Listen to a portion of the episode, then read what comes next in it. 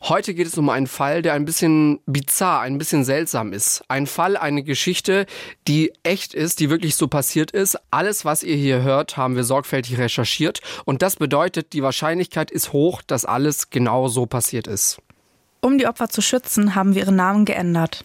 Für diese Folge haben wir mit Maike Vöckersberger gesprochen. Sie ist Journalistin beim Bayerischen Rundfunk, also auch Teil der ARD und war für den Fall, um den es heute geht, beim Prozess dabei.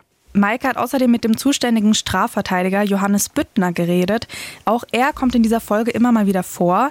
Hier hört ihr schon mal eine kleine Vorstellung von ihm. Ich bin Rechtsanwalt und Fachanwalt für Strafrecht, bin hier in Regensburg tätiger Strafverteidiger und habe in diesem Verfahren den Angeklagten schlussendlich in dem Verfahren wegen versuchten Mordes vertreten vor dem Landgericht Regensburg.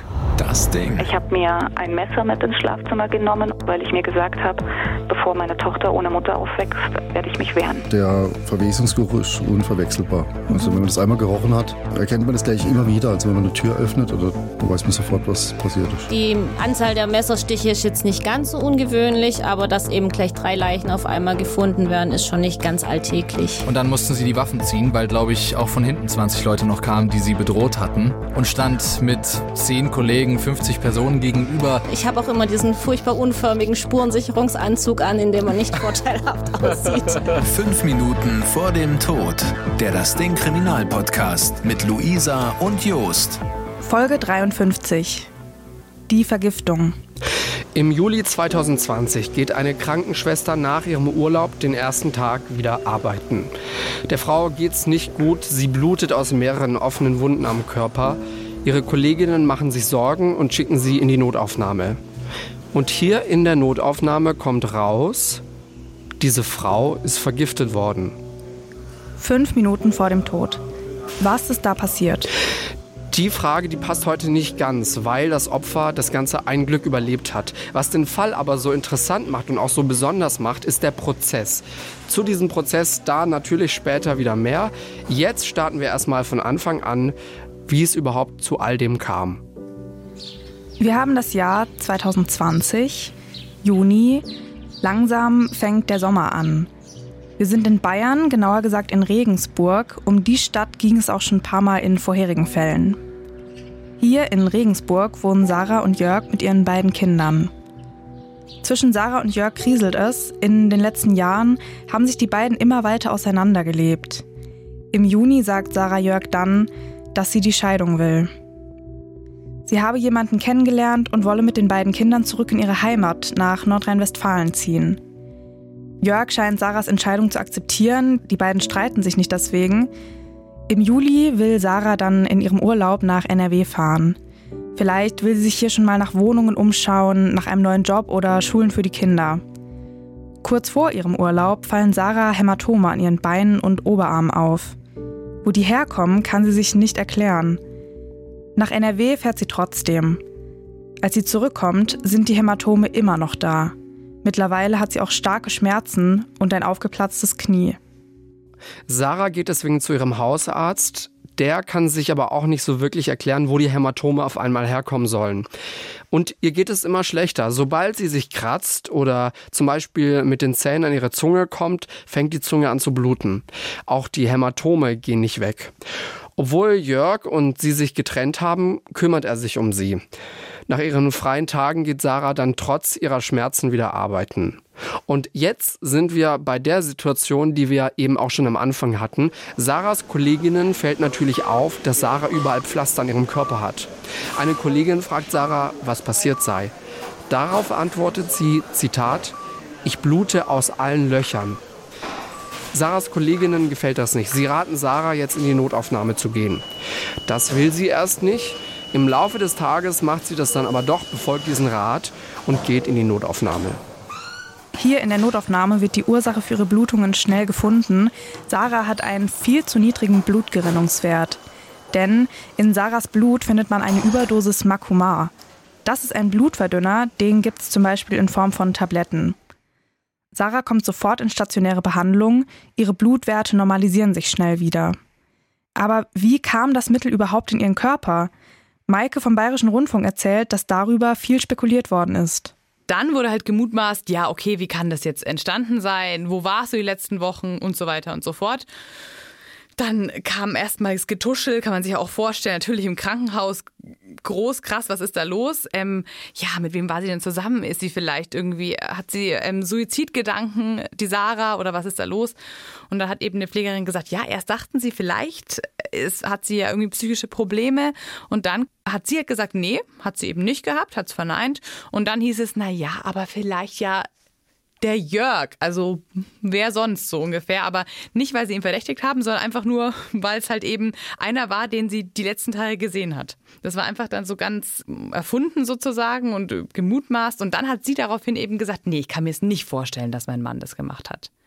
Das war nämlich am Anfang noch die Geschichte. Da hat sie erstmal alles abgestritten, hat gesagt, nee, also mein Mann, der Jörg, der würde sowas ja nie tun. Sarah will erst keine Anzeige erstatten. Sie glaubt nicht daran, was einige schon vermuten – dass ihr Mann sie vergiftet haben könnte. Die Klinik verständigt dann aber doch die Polizei. Die wurde halt dann vernommen, also quasi auf der Station noch, wo es dann eben hieß, okay, es ist, es kann sein, dass sie eben vergiftet worden ist und dann wurde sofort die Polizei hinzugezogen. Die kamen dann ins Krankenzimmer. Die Situation haben wir übrigens auch gefühlt vor Gericht hundertmal durchgespielt, ähm, wo die Polizei dann da war und wer was gesagt hat, weil eben die Frau auch irgendwie total entspannt reagiert hat. Sie wurde als, sage ich mal, sehr gefasst wahrgenommen. Genau, die Polizei hat dann eben die Frau befragt, ähm, die Sarah und so weiter und so fort und die ganzen Pflegerinnen und Pfleger. Und dann ähm, wurden natürlich die ersten Schritte äh, getätigt. Dann wurde natürlich, als, als sie irgendwann sagen, gesagt hat, ja, also ich kann mir doch vorstellen, dass es vielleicht der Jörg gewesen sein könnte, ja, dann ging es natürlich los mit Durchsuchungen. Dann wurde natürlich irgendwann auch später sein ähm, PC beschlagnahmt. Da wurde dann natürlich geguckt, hat er nach Begriffen gegoogelt wie Makoma oder halt diese ganzen klassischen Sachen. Auch seine, ähm, alles wurde durchsucht bei ihm. Also das war dann schon irgendwie komplett in die Richtung, dass er es vielleicht gewesen sein könnte, wurde dann ermittelt. Sarah sagt zur Polizei, dass sie die Tabletten nicht selbst genommen habe. Sie sagt auch, dass ihr Mann Jörg Zugang zu Medikamenten habe, weil er ist zwar ausgebildeter Krankenpfleger, arbeitet aber mittlerweile im IT-Bereich im Krankenhaus. Einer der Polizisten wird vor Gericht später sagen, dass Sarah nicht so gewirkt habe, als würde sie Jörg die Tat zutrauen. Der Verdacht liegt aber nahe. Wenig später ändert Sarah ihre Meinung. Sie sagt, dass vielleicht doch Jörg ihr das Medikament gegeben haben könnte. Der spätere Verteidiger von Jörg, der Strafverteidiger Johannes Büttner, sagt dazu das hier. Das geht los schon bei der Frage des sogenannten Anfangsverdachts. Ja, wenn man sich mal vorstellt, wie das Ganze denn überhaupt vonstatten gegangen ist, dass eine junge Dame ins Krankenhaus kommt mit Vergiftungserscheinungen oder dann hat sich eben im Rahmen der Untersuchung in der Notaufnahme ergeben, dass hier wohl eine Überdosis eines Blutverdünnungsmittels im Blut gewesen ist, mal ganz unsachlich formuliert. Woraufhin sie gefragt worden ist, war das ein Selbstmordversuch? Sind Sie suizidgefährdet? Die Zeugin verneint das. Nach Alternativen befragt sagt sie erst, sie weiß gar nicht, sie kann sich nicht vorstellen, was das gewesen sein könnte. Und dann nahm das Ganze schon so eine gewisse Dynamik an im Rahmen des Krankenhauses, da sie auch dort tätige Krankenschwester ist, haben sich die Krankenschwestern dann in so einem Art Selbstläufer alle natürlich unterhalten, wer könnte es gewesen sein und dann gehen die Gerüchte los und dann wurde der Mann auch ins Spiel gebracht. Daraufhin, und das ist mir auch gut im Gedächtnis geblieben, äußerte die Zeugin in der Verhandlung vor dem Landgericht, dass sie da gesagt habe, nein, also mein Mann doch nicht. Ja. Und diese, diese Einstellung, nein, mein Mann doch nicht, hat sich im Laufe von nur einem Tag geändert in, hm, vielleicht doch, bis sie dann schlussendlich bei ihrer polizeilichen Vernehmung gesagt hat, also ich könnte mir vielleicht doch vorstellen, dass es mein Mann gewesen sein könnte. Und daraufhin ging dann die ganze Ermittlungs- die ganze Ermittlungsmaschinerie los mit äh, Durchsuchungen bei dem meinem Mandanten schlussendlich bei mit dem Kontaktverbot ausgesprochen von der Polizei zunächst und so weiter. Und das auf Basis eines Satzes, der da gelautet hat, naja, vielleicht dann doch mein Mann. Also wir haben hier nicht mal eine sonst übliche Beschuldigung, was man ja üblicherweise hat, ja, das war bestimmt mein Mann oder das war bestimmt der und der, dann werden Verfahren eingeleitet. Das heißt, für mich war hier schon rechtlich spannend und die erste Frage, reicht das überhaupt für einen juristischen Anfangsverdacht, dass mein Mandant überhaupt als Beschuldigte geführt werden kann, nur aufgrund der Aussage, hm, vielleicht mein Mann.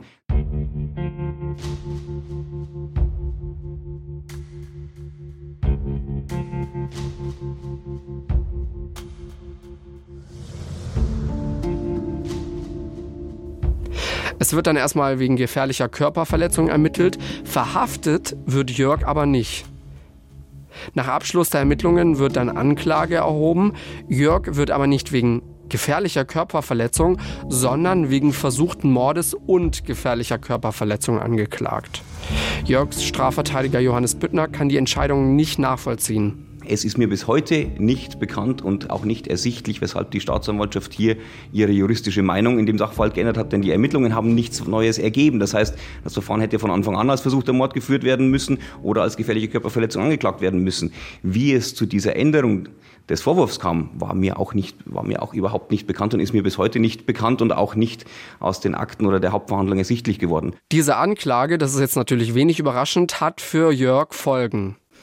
Ja, das Leben hat sich dann von dem Jörg natürlich total verändert mit der Anklage versuchter Mord. Der wurde auch dann direkt ähm, freigestellt bei seiner Arbeitsstelle und hat sogar Hausverbot bekommen, hat dann der Personalmanager auch im Prozess gesagt. Nach der Anklageerhebung will Sarah dann auch nicht mehr, dass Jörg mit den Kindern allein ist. Sie veranlasst deshalb, dass er die Kinder dann nur noch in Begleitung sehen darf. Am 29. September ist Prozessauftakt vor dem Landgericht Regensburg.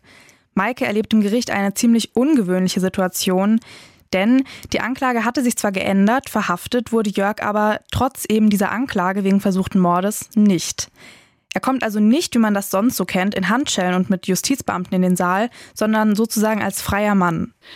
Also noch dazu ist es sehr unüblich eben, dass im Fall des versuchten Mordes kein Haftbefehl vorgelegen hat. Das war auch verrückt, weil ähm, ich war dann da eben als Journalistin und dann wartet man ja immer so auf den Angeklagten und alle stehen bereit. Das ist eh eine kuriose Situation. Das ist so ein bisschen so eher zu Schaustellen, finde ich auch schwierig, aber alle warten mit den Kameras und auf einmal ähm, kam keiner. Und dann haben wir irgendwann gemerkt, dass der eben gar nicht mit sonst wie sonst eben mit Handy in den Rücken in den Gerichtssaal kam, sondern der hat sich einfach schnell reingeschlichen, weil er ganz normal davor saß, so wie jeder andere auch. Ähm, genau, also das ist eben auch schon mal sehr unüblich gewesen im versuchten Mord, dass die Person ähm, nicht in Untersuchungshaft war vorher.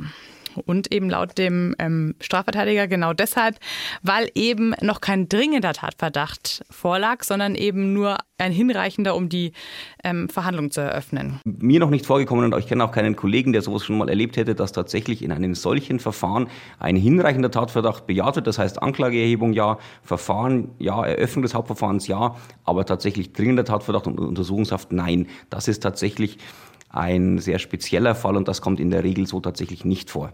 Vor Gericht macht Jörg dann für einen Angeklagten was ziemlich Ungewöhnliches. Er schreibt nämlich so gut wie alles mit. Auf Maike wirkte er insgesamt aber trotzdem sehr gefasst.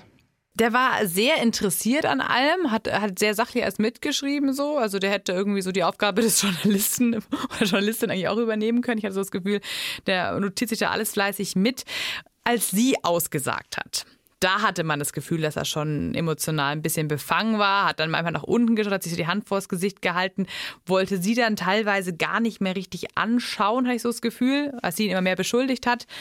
Ähm, und hat so mit dem Kopf geschüttelt so ein bisschen. Aber er ist jetzt nie irgendwie ähm, aus der Haut gefahren. Gar nicht. Der war eigentlich total ruhig. Im Prozess sagt Jörg nichts zu seiner mutmaßlichen Tat. Über seinen Verteidiger Johannes Büttner lässt er die Vorwürfe abstreiten. Es wird dann auch deutlich gesagt, dass Sarah nicht in Lebensgefahr gewesen sei. Es war schon so, dass sie in die Notaufnahme kam. Also es ist schon, hätte böse ausgehen können, wenn es jetzt vielleicht einfach so weitergegangen wäre, unbemerkt. Aber sie war in keinem Moment der ganzen Geschichte ähm, lebensbedrohlich. Also sie hatte keine ähm, lebensbedrohliche Gefahr.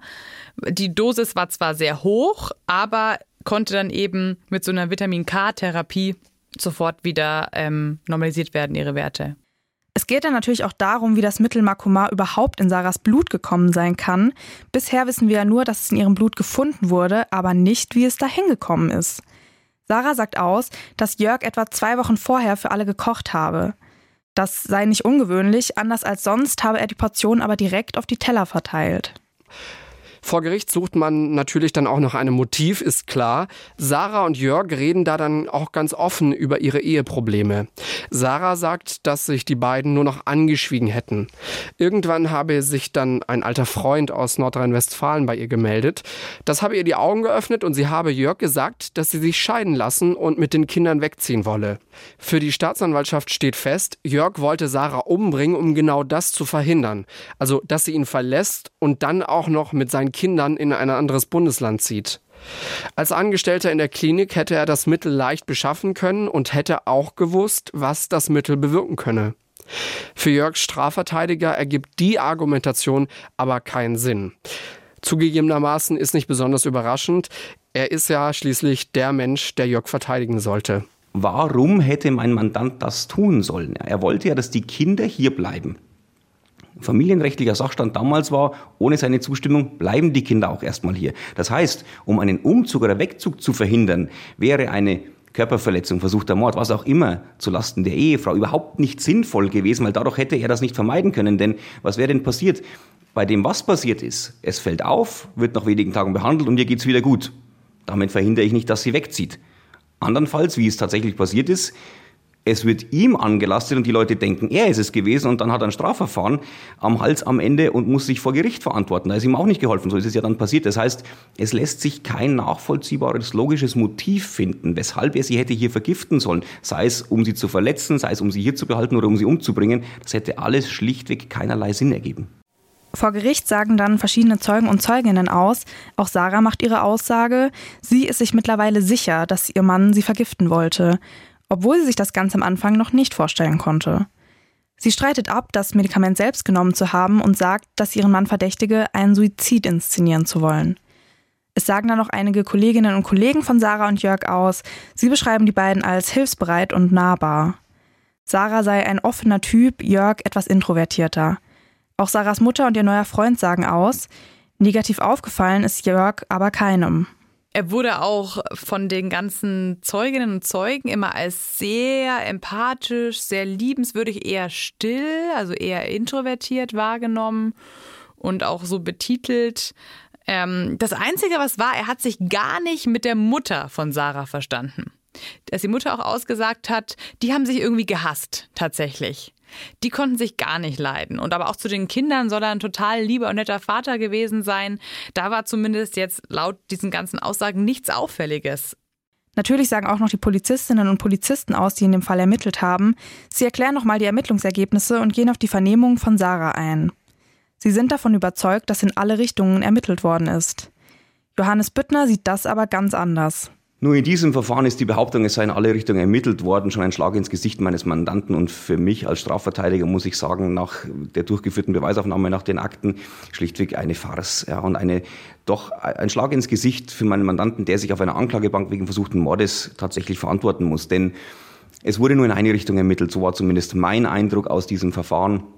Man hatte diese, diesen Verdacht gegen meinen Mandanten, der nicht mal als Verdacht, sondern nur vielleicht mein Mann geäußert wurde und hat dann die üblichen Ermittlungen eingeleitet. Das ist auch kein Vorwurf, das ist auch normal und das muss dann auch so sein. Wenn die Staatsanwaltschaft sagt, gut, der Mann wird jetzt als Beschuldigter geführt, dann sind die nächsten Schritte klar. Dann gibt es Beschlüsse für Durchsuchungen. Ja, zum einen bezüglich der Wohnung, bezüglich der IT-Geräte. Was hat er vielleicht gegoogelt? Stichwort Wirkweise Makoma oder Problematiken bei Ehescheidungen und sonstiges. Also um da vielleicht Indizien, Ansatzpunkte zu finden, dann ist dieses Vorgehen auch vollkommen normal und richtig seitens der Polizei. Aber, und das ist das Entscheidende aber, Gerade in einem Verfahren, in dem ich nichts finde gegen diesen Beschuldigten, muss ich, und das ist, denke ich, zwingend, auch in alle Richtungen weiter ermitteln. Der Strafverteidiger findet, dass andere Möglichkeiten eben nicht sorgfältig genug untersucht worden sind, weil Sarah könnte sich das Mittel auch selbst verabreicht haben. Entweder weil sie sich doch selbst umbringen wollte oder eine Art Hilfeschrei. Es sei auch möglich, dass sie das Mittel genommen habe, weil sie wusste, dass Jörg verdächtigt werden würde und sie es so leichter haben würde, das alleinige Sorgerecht für die Kinder zu bekommen. Was die Kolleginnen und Kollegen aus dem Krankenhaus nämlich auch sagen, nicht nur Jörg hätte sich in der Klinik das Medikament besorgen können, sondern auch Sarah. Bestes Beispiel die Durchsuchungsbeschlüsse gegen meinen Mandanten, dass man sagt, man durchsucht das Haus, IT-Geräte. Warum hat man das nicht auch bei der Frau gemacht? Denn wenn hier eben Suizid im Raum steht. Ja, dann muss ich auch mal mir das Handy ansehen, das Tablet, den Laptop, in dem ich vielleicht auch sehe, was hat die gegoogelt, hat die gegoogelt.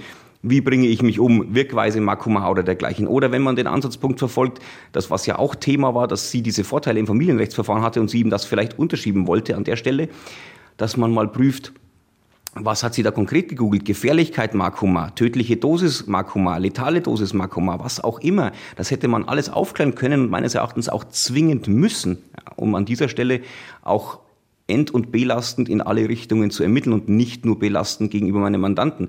Weiterer Punkt war die psychiatrische Vorge oder die psychische Vorgeschichte der der Frau. Ja, das ist ja auch komplett untergegangen. Da ist gefragt worden, sind Sie suizidgefährdet? Die Frau sagt nein. Und damit hat man sich zufrieden gegeben. Ja, erst im Laufe des Verfahrens musste ich dann im Rahmen der ermittlungsrichterlichen Vernehmung der damaligen noch Ehefrau psychische Vorerkrankungen erfragen. Da kam dann raus, dass sie schon psychische Probleme gehabt hat in ihrer Vergangenheit. Das war jetzt zwar nicht erst gestern und auch nicht mit unmittelbaren Tatzusammenhang, aber das waren Dinge, die diese Frau sicherlich psychisch belastet haben. Johannes Büttner sagt außerdem, dass auch eine unbekannte dritte Person als Täter, Täterin in Frage kommen könnte. Aber das wäre ein Fax gewesen oder eine E-Mail seitens der Kripo an, sagen wir mal, die, die größten umliegenden 10, 15 Krankenhäuser mit der Anfrage, ob die letzten drei Monate Auffälligkeiten bezüglich unerklärlicher Blutungserscheinungen bei Patienten aufgetreten sind. Und wenn dann fünf Antworten gekommen wären, dass bei fünf Patienten da was gewesen sei und man vernimmt die fünf und es stellt sich heraus, die haben alle fünf beim gleichen Italiener gegessen, hätte man einen Anhaltspunkt. Diese anderen Möglichkeiten, die wurden vor Gericht zwar thematisiert, Jörgs Strafverteidiger findet aber, dass die Polizei in diese Richtung zu wenig ermittelt habe.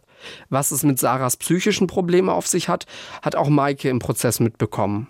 Was noch ein kleines Indiz in Richtung vielleicht äh, psychiatrische Störung Hintergrund sein könnte, ist, und es kam dann aber auch, was ich interessant fand, erst gegen Ende des Prozesses irgendwie raus, es wurde am Anfang gar nicht thematisiert, ähm, dass sie eben so eine Angststörung hatte, eine diagnostizierte, ähm, und auch gegen Herzrasen Tabletten eingenommen hat und auch bei einem Psychologen war tatsächlich.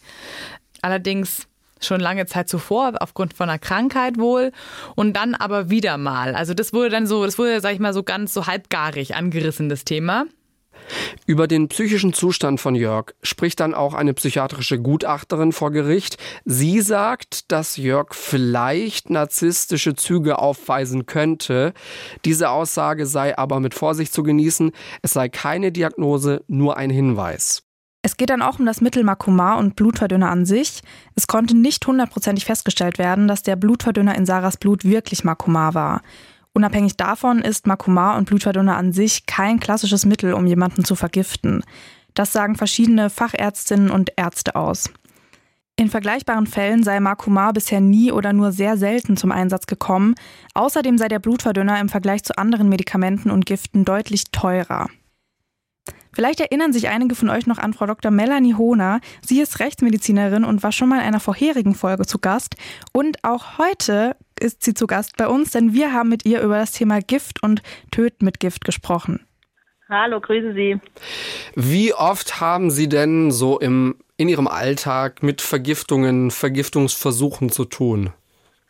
Ähm, also tatsächlich mit Todesfällen aufgrund von Intoxikationen, also Vergiftungen, haben wir schon häufig zu tun. Allerdings sind die meisten im Prinzip selbst beigebracht, beziehungsweise Unfälle, also zum Beispiel entweder Suizide durch Tabletten oder Gifteinnahme oder eben unfreiwillige Todesfälle, weil Leute sich zum Beispiel mit Drogen verschätzt haben oder mit Alkohol. Und woran erkennt man denn dann, dass jemand vergiftet wurde, beziehungsweise sich selbst mit irgendeiner Substanz vergiftet hat? Also so, dass natürlich die Polizei am Tatort oder am Fundort dann auch Medikamente findet oder Drogen oder es halt zum Beispiel auch bekannt ist, dass derjenige vielleicht drogenabhängig ist. Ähm, in der Obduktion haben wir dann auch einzelne Anhaltspunkte, wo man sagen kann, da könnte eine Intoxikation dahinter stecken. Also das ist jetzt nicht ganz so spezifisch wie zum Beispiel andere Erkrankungen, aber es gibt so eine Kombination von Merkmalen bei der Obduktion, wo man sagt, okay, da könnte eine Intoxikation, eine Vergiftung dahinter stecken. Und dann empfehlen wir eben, dass man die Asservate, die wir gewinnen, also zum Beispiel Blut und Urin, auf Giftstoffe untersucht. Und wenn dann das Ergebnis kommt, muss man eben schauen, was sind da für Stoffe drin, in welcher, also in welcher Höhe und reicht das zum Sterben. Jetzt gibt's natürlich diese Fälle von, dass man sich das bewusst herbeiführt oder eben selbst äh, Suizid versucht oder begeht. Ähm, aber es gibt ja auch vor allem jetzt so im Herbst diese, diesen bekannten Fall, ähm, dass man irgendwie Bärlauch sammeln geht und aus Versehen sich an der Pflanze vertut und dann was ganz anderes sammelt, das isst und äh, dadurch im schlimmsten Fall eben äh, entweder sich schwer verletzt oder auch stirbt, oder? Richtig, das kann natürlich auch sein. Also erstens Bärlauch, dann natürlich auch Pilze, ist im Herbst auch ein Klassiker. Oder es gibt natürlich auch Kinder, die irgendwelche auffälligen Beeren essen und die dann sich damit vergiften. Und wie lange lässt sich Gift dann bei einer Leiche feststellen, wenn Sie die obduzieren? Ähm, das hängt ganz von der Giftart ab. Also es ist natürlich bei Medikamenten zum Beispiel so, die haben Halbwertszeiten. Ähm, und manche wirken zum Beispiel auch verzögert, also dass sie das Gift zu sich nehmen und dann haben sie erst zwei Wochen später ein Leberversagen oder so, dann wird es schwierig, das nachzuweisen. Es gibt aber auch Giftstoffe, zum Beispiel Schwermetalle, die lassen sich sogar noch Jahre nach dem Tod nachweisen, auch im Erdgrab oder eben an irgendwelchen Asservaten. Wenn jetzt wirklich ein Kriminalfall vorliegt, Sie müssen ja teilweise auch als Sachverständige vor Gericht, können Sie da das Klischee, Klischee bestätigen, dass vor allem Frauen mit Gift töten? Also man hört es so, aber ich kenne tatsächlich auch Fälle, wo der Mann sozusagen der Frau etwas beigebracht hat, ähm, um sie umzubringen, also jetzt in Partnerschaften. Oder es gibt natürlich auch die Konstellation, dass Mütter ihren Kindern irgendwas geben meistens das tatsächlich gar nicht in der Intention, die Kinder umzubringen, sondern häufig um Symptome hervorzurufen, damit man mit dem Kind ins Krankenhaus oder zum Arzt kann. Das nennt man dann Münchhausen bei Proxy-Syndrom. Also das ist quasi so eine Art Aufmerksamkeitssuche von der Mutter. Und es gibt natürlich auch so ähm, die Konstellation, dass Kinder ihren Eltern, vor allem wenn die schon eh krank und pflegebedürftig sind, auch Medikamente oder irgendwas beibringen. Aber, das ist Aber tatsächlich sehr häufig ist es nicht. Sie sagen schon, es ist nicht so häufig. Aus 100 Fällen, sagen Sie mal ganz grob, ähm, auch was Vergiftung angeht, ist natürlich eine enorme Bandbreite, aber aus 100 Fällen, die Sie beschäftigen, was sagen Sie, äh, in wie vielen Fällen haben Sie da mit einer Art von Vergiftung, Vergiftungserscheinungen zu tun? Das muss ja auch nicht immer ein Opfer sein, äh, eine, eine, tote Person sein. Wir wissen ja auch, Sie kommen ja auch zum, zum Einsatz, wenn es eben, äh, wenn die Leute noch leben. Ja, also ich würde mal sagen, von 100 haben wir da vielleicht geschätzt 20 oder so. Und davon würde ich mal sagen, grob die Hälfte auf jeden Fall Alkohol plus äh, teilweise auch plus Alkohol und Betäubungsmittel oder Alkohol und Tabletten. Okay, also schon ein, also ungefähr ein Fünftel der Fälle ist jetzt auch nicht so wenig.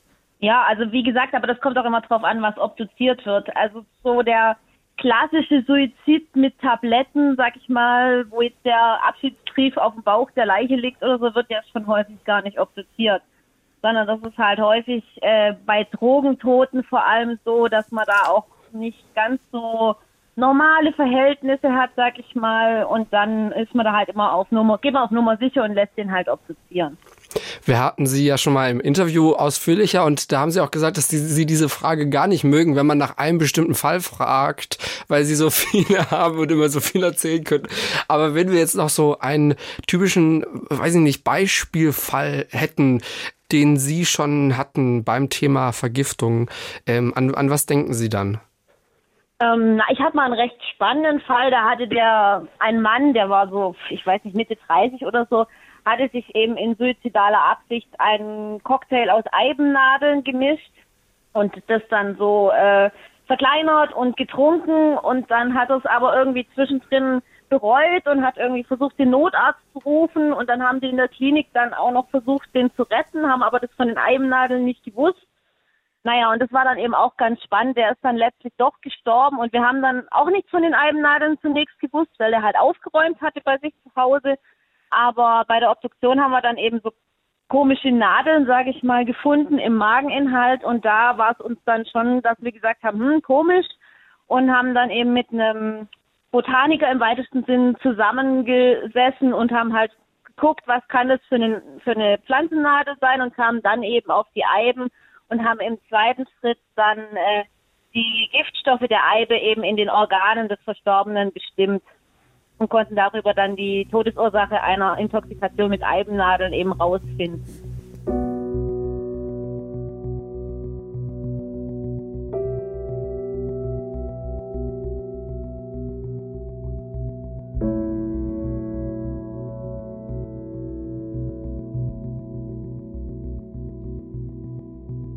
Jetzt haben wir sehr ausführlich über Gift geredet. Jetzt kommen wir aber zurück zu unserem Fall, zu unserem Prozess über Makuma und eine potenzielle Vergiftung damit.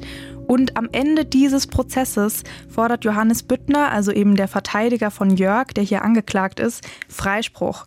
Er sagt, es sei ein Zitat Indizienprozess ohne Indizien gewesen. Der Prozess und die Anklage würden auf reinen Behauptungen und Vermutungen basieren. Die Staatsanwaltschaft auf der anderen Seite fordert sieben Jahre Haft für Jörg. Am Ende dieses Prozesses bleiben aber zu viele Fragen offen für das Gericht und auch für unsere Reporterin Maike, die im Prozess mit dabei war. Und am 19. Oktober 2021 wird Jörg aus Mangel an Beweisen dann freigesprochen. Weil im Endeffekt konnte das Gericht nicht klären, was im Juli 2020, letztes Jahr im Juli, passiert ist. Das ist das Kuriose an diesem Verfahren. Denn wir konnten den Sachverhalt schlussendlich nicht aufklären. Ja? Die Staatsanwaltschaft hatte ihre Theorien, weshalb und aus welchen Gründen und welchen Motiven dass mein Mandant gewesen sei. Ich hatte meine Theorien und Gründe und Möglichkeiten, weshalb es vielleicht die Frau gewesen sei oder ein ominöser Dritter. Aber wir konnten den Sachverhalt schlussendlich nicht aufklären. Und wie Sie auch die Umstände dieses Verfahrens sind ja untypisch, denn bei typischen Intimiziden, also dieser Tötung eines Intimpartners oder Versuch der Tötung eines Intimpartners, sind ja dadurch gezeichnet, dass sich vorher schon gewisse Dinge abzeichnen. Und hier hatten wir ja diese, diese Trennungsabsicht geäußert von der Frau, sie hatte ja auch einen neuen Mann kennengelernt, wohl in Soest oder eine alte Jugendliebe wieder aufflammen lassen, wie auch immer man das genau bezeichnen mag und haben aber ja trotzdem, trotz des Trennungswunsches noch in einem Haus gelebt, um der Kinder willen, dass es für die Kinder auch passt, dass man hier nicht auffällig irgendwie sich streitet und dergleichen, hat nach Lösungen gesucht. Man war sich zwar nicht einig wegen dem Umzug oder Wegzug, aber da gab es auch, haben beide auch bestätigt, sofern keine Lauthalt, Lauthaltstreitereien oder Bedrohungen, die man das sonst kennt oder dergleichen. Also das war alles relativ normal und das war auch mit ein entscheidender Punkt, wo, wo sich die Kammer schwer getan hat, bei einer, bei einer Sachverhaltsdarstellung, insbesondere bezüglich eines Motivs, denn die Kammer hat meines Erachtens vollkommen zu Recht, und das war ja auch wesentlicher Teil meines Plädoyers, konnte hier kein Motiv feststellen. Der Vorsitzende Richter sagt ausdrücklich, dass das Gericht Jörg nicht für den Schuldigen hält. Andere Tathergänge konnten nämlich nicht sicher ausgeschlossen werden. Fakt ist, Sarah hatte Makomar bzw. einen Blutverdünner im Blut. Wie der dahin gekommen ist, das weiß man nicht. Genauso wie man auch nicht 100% weiß, ob es Makomar war. Das hat eben auf den Vorfall so geblickt, dass man schlicht und ergreifend nicht weiß, wer es war oder auch nie, keine Mutmaß, also dass man alle in alle Richtungen mutmaßen kann, ob es Dritte waren, ob sie, ob er, alles ist möglich. Ähm, und der Strafverteidiger hat dann auch noch gesagt, er hat auch nicht gesagt, er war es nicht, ne? Das ist ja auch so, sondern er hat einfach nur gesagt, dass einfach die Beweise nicht reichen. Und das war auch letztendlich das Urteil des Richters. Also zu wenig ähm, Beweise, belastende Beweise, Freispruch. Punkt dass Jörg Sarah mit dem Mittel umbringen wollte oder dass Sarah damit Selbstmord begehen wollte, schließt das Gericht nahezu aus. Dafür sei die Dosis zu gering gewesen und dazu kommt ja, dass sich die beiden mit diesem Mittel eigentlich gut auskennen müssten und deshalb wahrscheinlich auch einschätzen könnten, wie stark die Dosis dann sein sollte. Sarah und Jörg reagieren dann sehr unterschiedlich auf dieses Urteil. Ja, die Reaktion, die war ziemlich krass, weil die Frau tatsächlich so richtig ähm, weinend zusammengebrochen ist. Also die Frau ist mit dem Freispruch dann wirklich so im Stuhl zusammengesagt, hat ganz arg geweint, hat dann auch draußen noch geweint. Ähm, ja, bei dem beim Mann gibt es nichts so Spannendes. Der hat sich natürlich gefreut, aber jetzt auch nicht im großen Maße, sondern einfach ähm, ja so nach dem Motto war eh klar, ich war es ja nicht. Ähm, aber die Frau, die hat richtig darunter gelitten. Der Anwalt Johannes Büttner sieht den Freispruch als einzig richtige Entscheidung. Man muss sich das schon mal überlegen und das war auch ein insofern interessanter Fall, vielleicht auch für die Zuhörer insofern interessant, denn das ist ein Verfahren, das einem zeigt, wie schnell man auch mit Strafverfolgungsbehörden in Berührung kommen kann. Wenn man sich mal überlegt, die Frau sagt, nein, mein Mann doch nicht, im nächsten Moment sagt sie, ja, vielleicht ja doch und damit ging es los und damit hat es auch nicht mehr aufgehört, bis er am Ende vor einem Schwurgericht in einer öffentlichen Hauptverhandlung sich wegen versuchten Mordes verantworten musste, obwohl man sonst keine Beweise oder Indizien gefunden hat. Und das ist der entscheidende Punkt, weshalb die Kammer auch freisprechen musste und weshalb der Freispruch tatsächlich so auch die einzig rechtlich juristisch vertretbare Möglichkeit gewesen ist, nach meinem Dafürhalten. Denn andernfalls geraten wir in, ein, in einen Bereich, in dem sich jeder wegen irgendeiner Behauptung verantworten muss und dann plötzlich im Gefängnis oder verurteilt sieht, wo irgendjemand sagt, naja, vielleicht ja der. Es ist schlimm genug, dass wir täglich damit zu kämpfen haben, in allen möglichen Verfahren, Schlägereien, irgendwelche häusliche Gewaltgeschichten. Der eine sagt so, der hat mich geschlagen, dann sagt der andere, das stimmt gar nicht und dann sind Aussage gegen Aussagedelikte. Da hat man oft genug Probleme mit so etwas. Aber wenn wir hier sogar nur den zunächst geäußerten Verdacht haben, vielleicht was er ansonsten nichts haben und das zu einer Verurteilung führen würde, das wäre schon, das wäre schon sehr, sehr, sehr bedenk, bedenklich. Ich habe nach einem, nach einem passenderen Wort gesucht, weil bedenklich mir fast schon zu wenig ist. Ja, das wäre auch für die, für die Strafjustiz ein, ein schlechtes Zeichen, wenn man aufgrund von solch einer Beweislage zu einer Verurteilung kommen müsste. Was er dann auch noch erzählt, ist, dass dieser Fall für ihn zeigt, wie schnell man auf der Anklagebank landen kann.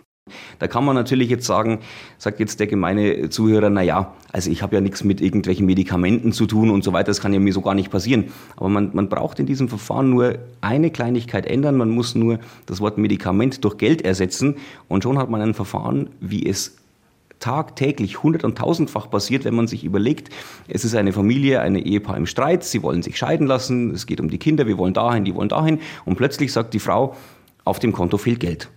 Auf dieses Konto haben grundsätzlich nur Zugriff ich und mein Mann. Ich war es nicht. Stichwort wie bei der Vergiftung, ich war es nicht selbst. Wer sonst? Ich weiß es nicht. Also wenn dann mein Mann, weil der Mann Zugriff auf das Konto hatte.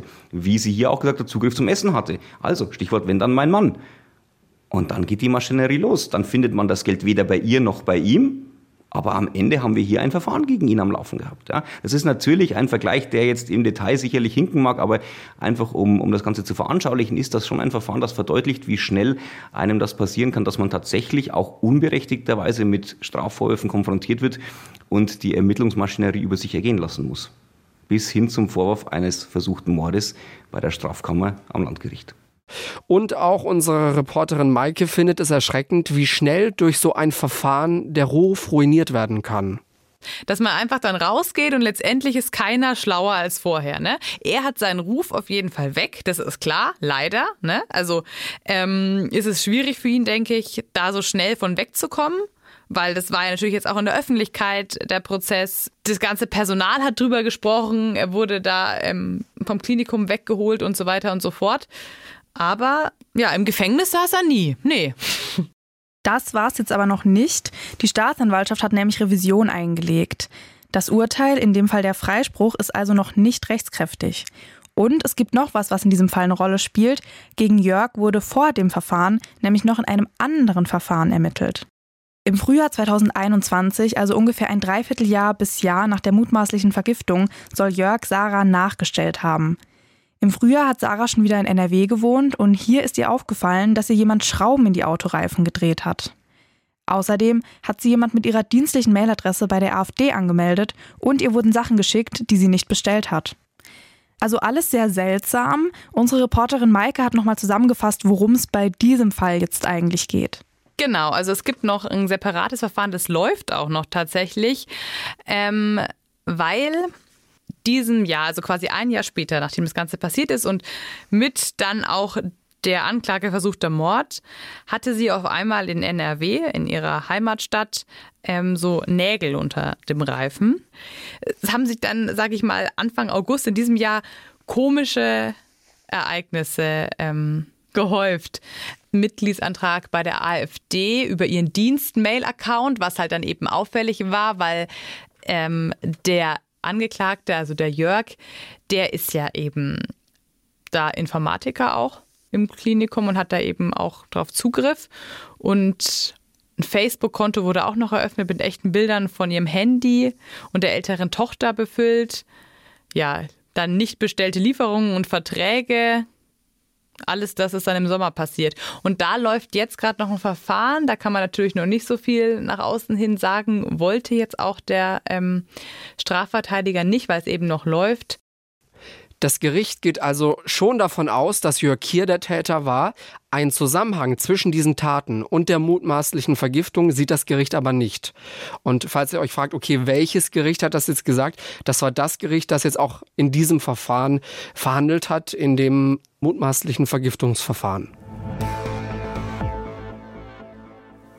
Das Thema Vergiftung, hatten wir das schon mal bei uns im Podcast? Äh, äh, falls ja, ist es schon sehr lange her, Luisa. Ja, ich kann mich tatsächlich auch nicht mehr dran erinnern, falls wir es mal hatten kommen bestimmt Nachrichten. Äh, Leute, wie könnt ihr das vergessen? Es war dann und dann. Aber ich, ich meine mich nicht erinnern Fall zu können, ja. Nee, ich kann mich irgendwie auch nicht erinnern. Also für mich war das jetzt auch a first. So.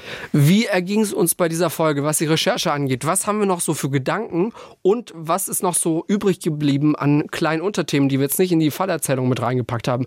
Das kommt jetzt alles in der Nachbesprechung. Hier geht es jetzt auch viel um unsere persönliche eigene Meinung, wie wir als Luisa und Jost da einfach nochmal raufschauen. Und eine Sache wollten wir jetzt hier direkt nochmal am Anfang der Nachbesprechung rausfeuern. Ein Lob von Maike an den Richter. Den fand sie ziemlich gut, ne? Dieser Richter hatte eine krasse soziale Kompetenz.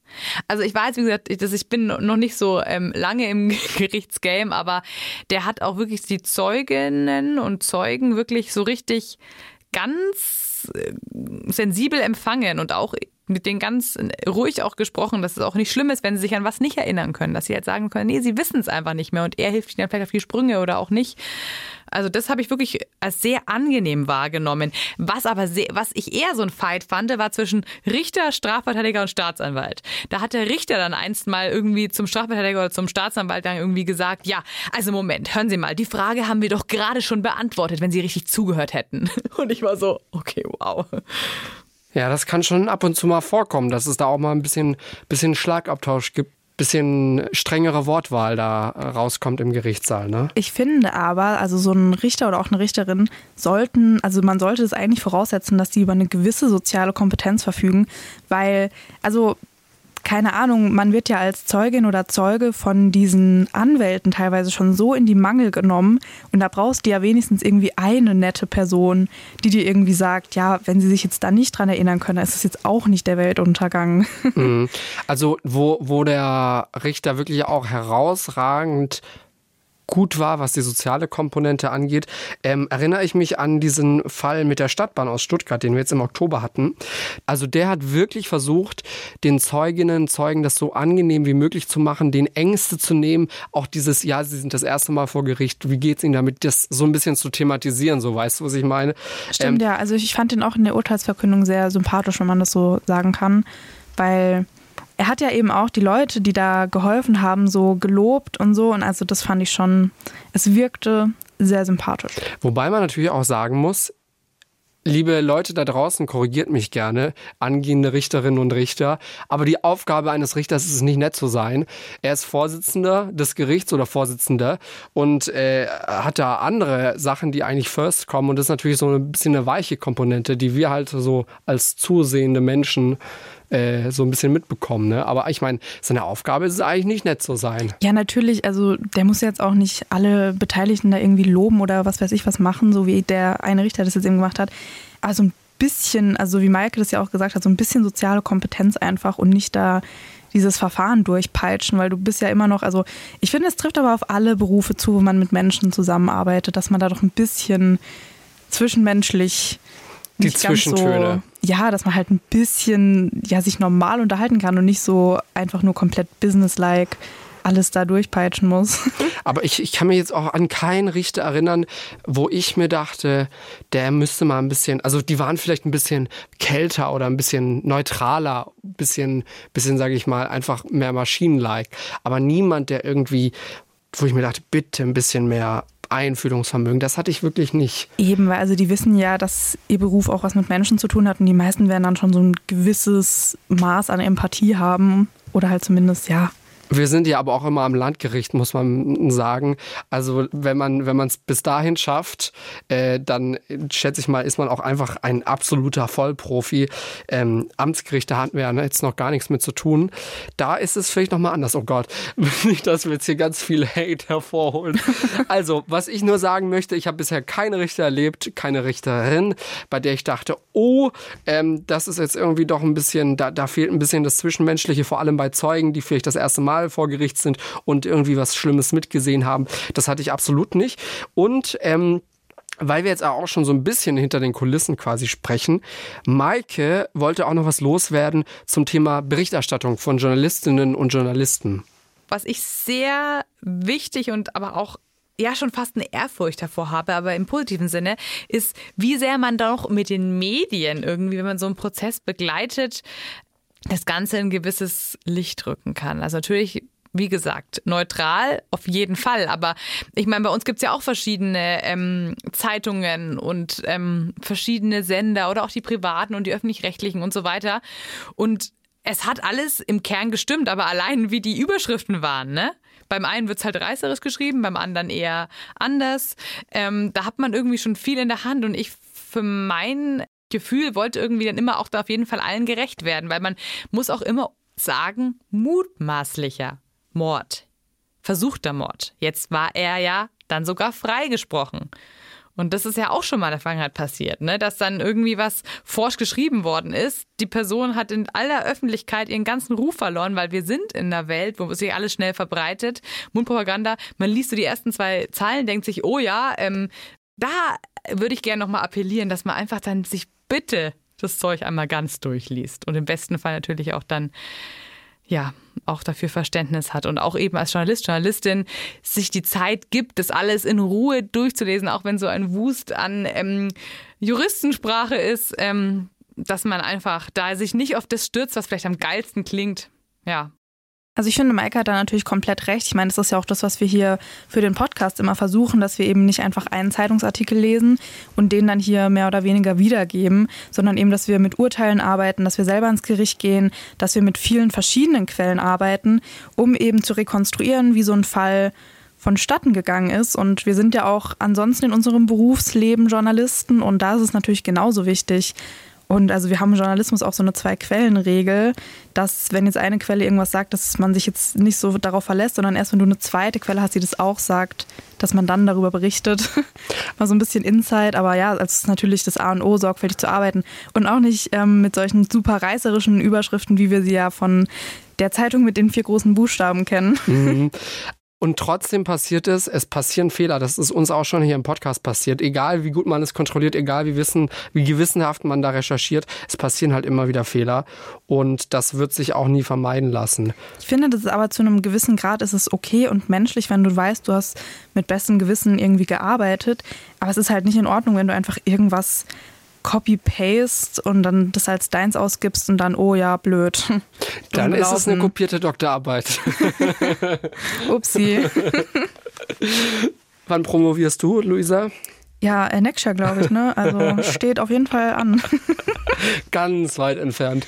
Oh, nie, also, also Doktorarbeit, ich würde niemals eine Doktorarbeit schreiben. Nein, also mir hat die Bachelorarbeit ehrlich gesagt gereicht.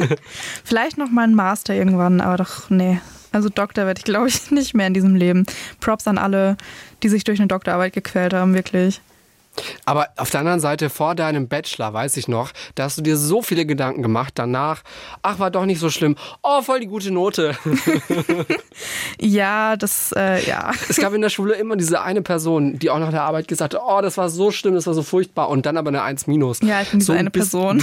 genau. Ich wollte sagen. Ich mache das auch wirklich nicht, dass die Leute dann irgendwie sagen, ach nee, das hast du bestimmt total toll gemacht. Ich mache das, weil ich wirklich einfach Angst habe, dass ich irgendwie keine Ahnung, ich glaube, für mich prägend waren solche Ereignisse, wo Leute in der Schule eine Rückseite vergessen haben, weil das ist wirklich vorgekommen, dass die Arbeit irgendwie eine Rückseite hatte und eine Person hat das vergessen.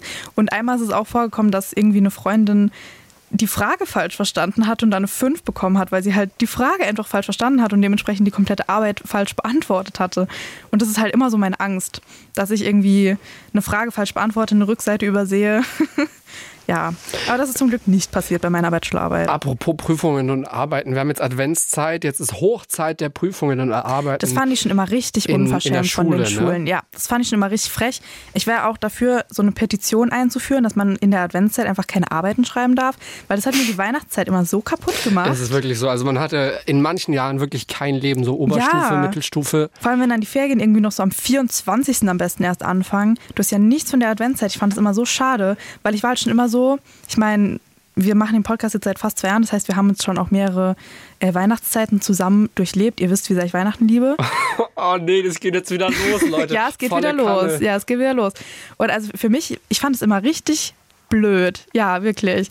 Weil ich will in der Weihnachtszeit eigentlich nur Kekse backen und essen und Weihnachtsfilme gucken und einen Baum kaufen und dekorieren und auf den Weihnachtsmarkt gehen und Eis laufen. Und ich will nicht für Mathe lernen. Naja, Weihnachtsmarkt passiert ja dieses Jahr in Stuttgart zumindest nicht mehr. Erinnere mich abgesagt bitte wegen nicht Corona. daran. Ich weine immer noch. Aber Naja. ich, also deswegen, weißt du, was ich deswegen immer mache? Das ist jedes Jahr so, seitdem ich nicht mehr in der Schule bin und das mache ich dieses Jahr auch. Ich nehme immer vor Weihnachten, also in der Adventszeit, eine Woche frei.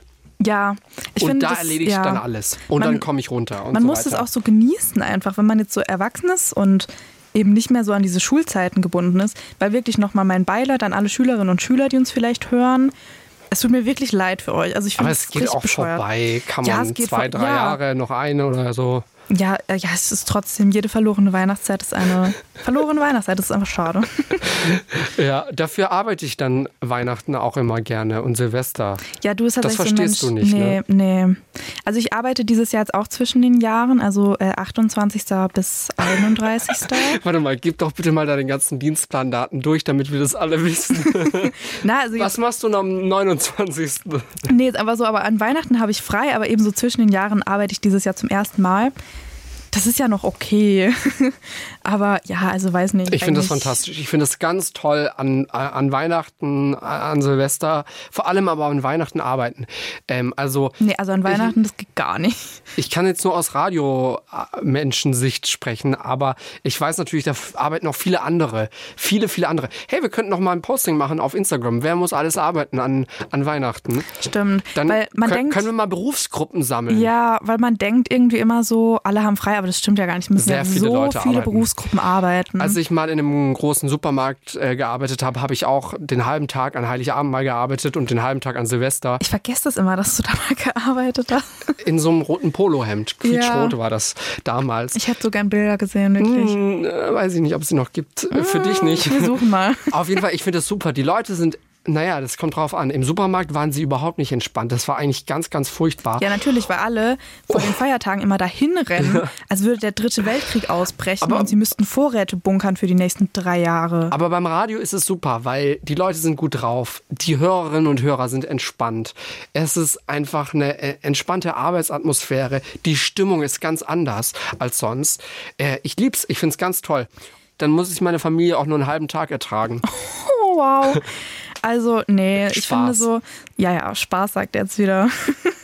Ich finde, so zwischen den Jahren ist auch voll in Ordnung, aber so an den Feiertagen bin ich schon gerne mit meiner Familie und am Essen und so. Und ja, das mache ich auch. Die machen dann schon alles fertig und dann komme ich nach Hause und dann steht da schon alles. Das ist auch in Ordnung. Das ist perfekt. Ja, Jos lässt sich an den Feiertagen von hinten bis vorne bedienen. Auch nicht schlecht. Kleiner Tipp. Okay, wir haben jetzt schon äh, sehr viel über alles Mögliche geredet. Dabei wollten wir noch einen Pflanzentalk machen in dieser Folge. Ein Pflanzentalk. Er wurde, also wirklich, für die Leute, die das vielleicht gar nicht nachvollziehen können, es ist ja nicht so, dass wir euch das immer aufzwingen. Es wird ja aktiv nachgefragt, ja?